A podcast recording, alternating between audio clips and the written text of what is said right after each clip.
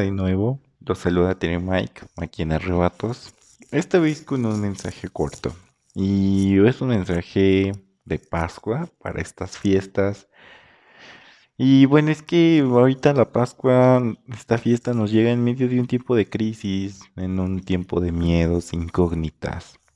Y pues este año la Pascua es diferente, ¿no? Es una Pascua que hemos vivido en el silencio, en la soledad, en la intimidad Pues una forma nueva de ver este misterio, ¿no? Fuera de pues todos estos boatos litúrgicos y demás cosas que aunque son bellísimos, ¿no?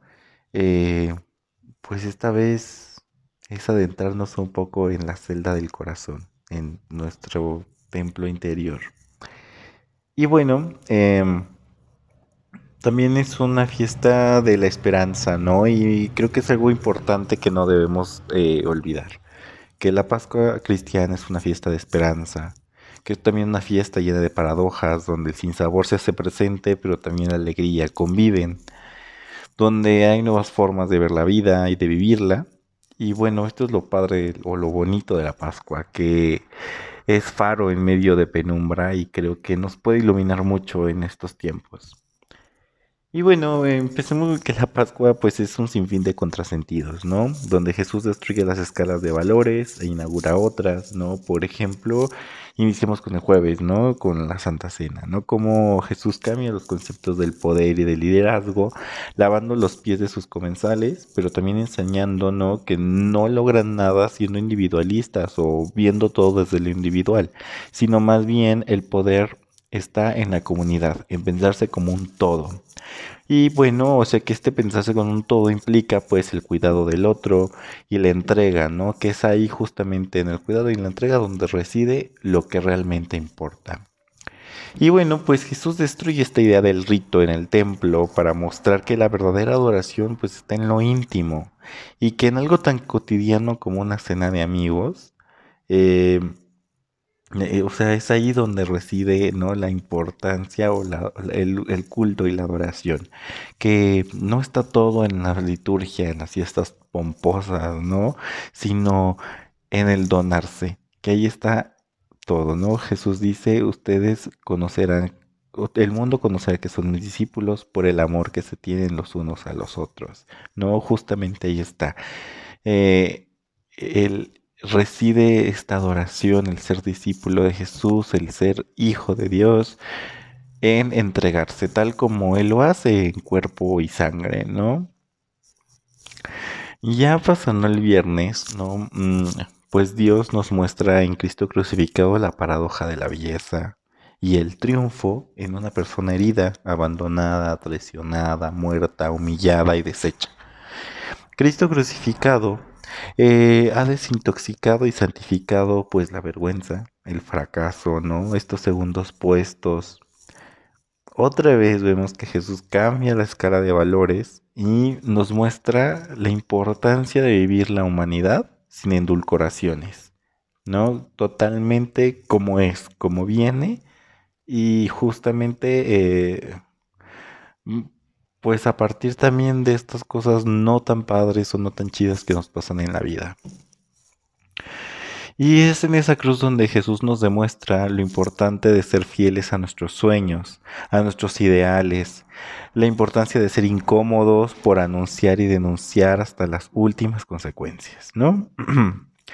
Y aquí es donde está la importancia, donde radica la importancia de la cruz, ¿no? Que no está en salvaciones basadas en culpas y perdones, sino más bien la importancia que tiene la cruz es esta responsabilidad de continuar la obra del reino y entender realmente dónde reside el mensaje de este personaje, o sea, Jesús, que gustaba de comer y beber con prostitutas y, y pecadores, ¿no? Publicanos, pecadores. Y eso es increíble, eso es algo que tenemos que, pensar mucho. Y bueno, y la cruz es entender, ¿no? También que es en los márgenes, en estos lugares de sufrimiento, de dolor, de desecho, ¿no? Donde em, se pueden encontrar los lugares más eficaces, realistas y convincentes de vivir la fe y la solidaridad. Porque pues es ahí en la cruz donde entendemos que el camino de la felicidad está en entregarse, en reflejarse en los otros, en les otros, las otras, para perdernos en el misterio de su dignidad. Eso es. Ay, bueno, la cruz también lo veo como un camino de esperanza, pues Cristo nos prometió que esto no terminaría ahí, sino que Él regresaría a continuar su obra y demostrar que la vida del Espíritu no es un camino de obras muertas, de rituales antiguos, sino todo lo contrario, que la cruz es un faro de esperanza donde se toma fuerza em, o donde tomamos fuerza o toman fuerza los que quieren vivir en verdad. Es ahí, eh, la cruz es el lugar de los oprimidos, el lugar de los que esperan y luchan por un mundo nuevo, pero con esperanza.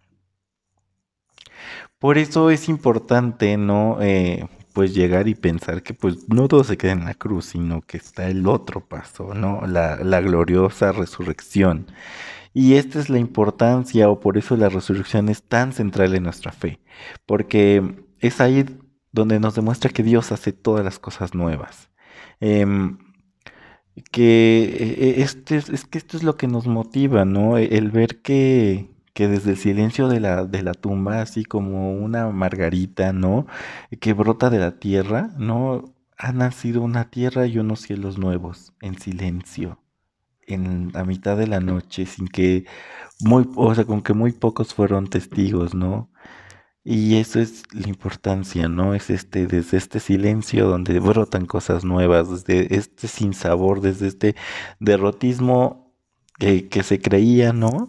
pero que de repente, puff, ahí está todo, otra, otra cosa nueva, otra cosa hecha, y se cambia totalmente o se rehace totalmente. Todo esa es la importancia de la resurrección. Mm. Y eh, no dudemos, es, que esto es como lo que quisiera decirles, no, no dudemos que Jesús ha resucitado porque es una resurrección presente, es una resurrección que se puede tocar, que se puede ver, y es una resurrección que se renueva en su comunidad cada vez que actuamos como Él y que ayudamos a construir el reino. O sea, realmente si queremos ser testigos de la resurrección, es aprender a vivirnos, a vivir en este sanar, incluir, eh, eh, amar, ¿no? como Cristo lo ha hecho. Y bueno, viene a mi mente este relato del Evangelio de Mateo, en el capítulo 28, ¿no? Donde nos habla de las testigas de la resurrección, ¿no? Mujeres, mujeres que fueron, fueron testigas y que se encuentran con Cristo resucitado y de pues cómo no pudieron como callar este mensaje, ¿no? Tuvieron que ir y se fueron y se volvieron las primeras en, en, en, decirle a los discípulos, oigan, está pasando esto, ¿no? O sea, fue realmente algo importante, algo impactante. Ya habíamos hablado un poco de la condición de las mujeres de, de, de Israel que no podían ser testigos, no se les tenía como importancia su testimonio, pero aquí Cristo Cristo elige para que ellas lleven el mensaje, ¿no? Elige a estas mujeres para que ellas lleven el mensaje.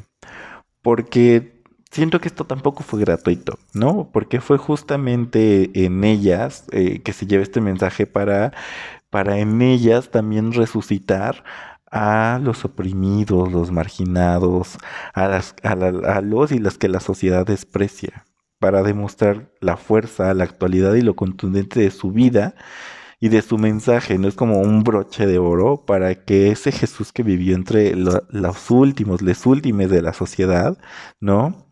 Eh, ha hecho con su muerte y resurrección a los excluidos, a las les excluidos, verdaderos ministros, apóstoles de la vida, ¿no? Y de la esperanza. Y pues bueno, entendamos que cuando les cerramos la puerta a estos grupos y no les damos su valor dentro de nuestra iglesia, nuestra vida, nuestra comunidad, pues realmente no logramos entender la importancia de nuestras de nuestras verdades, ¿no? La importancia de esta verdad que estamos hablando que es el reino de Dios. Y cada vez que pues nos vendemos a las mentiras del poder, de los primeros lugares, ¿no? Eh, de lo que el mundo, bueno, no me gusta mucho utilizar la palabra del mundo, pero de lo que pues se considera como lo importante en esta escala de valores que es pisotear, eh, destruir, eh, consumir, ¿no? Em, pues realmente nos estamos haciendo daño a nosotros, ¿no? O, nos estamos haciendo daño entre nosotros y a la tierra, ¿no? Y es por eso que pues podemos decir cada vez que, que, que nos vendemos a esta, a estas supuestas verdades, ¿no? Pues realmente no entendimos el mensaje de la resurrección.